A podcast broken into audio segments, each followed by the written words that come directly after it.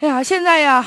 这个有一封举报信啊，居然成为了这个反贪局长的敛财的资本了，怎么回事呢？原来在广东茂名啊，纪委现在就对外已经通报了啊，说在这个化州市检察院原来的这个副检察长，反贪局的原来的局长叫郭志玲的，他就利用这个举报信敲诈当地的官员。目前这个人已经被判处有期徒刑十一年呢。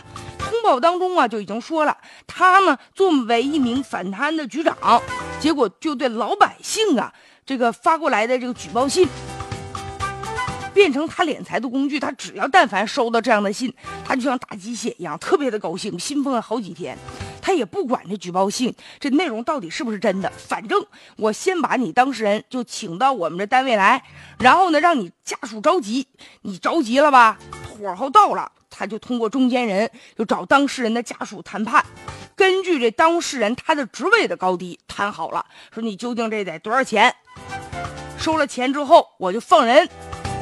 据说有一个小学的一个校长李某某涉嫌受贿被立案侦查了，这李某某的妻子呢就通过中间人就给这郭志玲呢送了三十万，事后这李某某最终免于刑事处罚，说他最高的一次啊就收了一百二十万，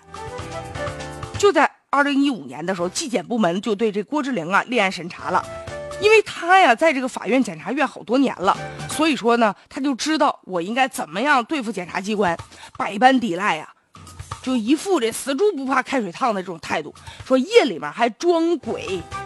披散个头发，念念有词，拿着床单啊晃来晃去的，一会儿呢就学着婴儿的啼哭，一会儿呢就学这个猫狗的叫，一会儿呢又跳，一会儿又笑的，就吓唬这陪同人员。最终啊被判处有期徒刑十一年了。你说这人收到了举报信之后，本来呀应该呀去进行查处，结果他自己倒好，把这个变成生财之道了。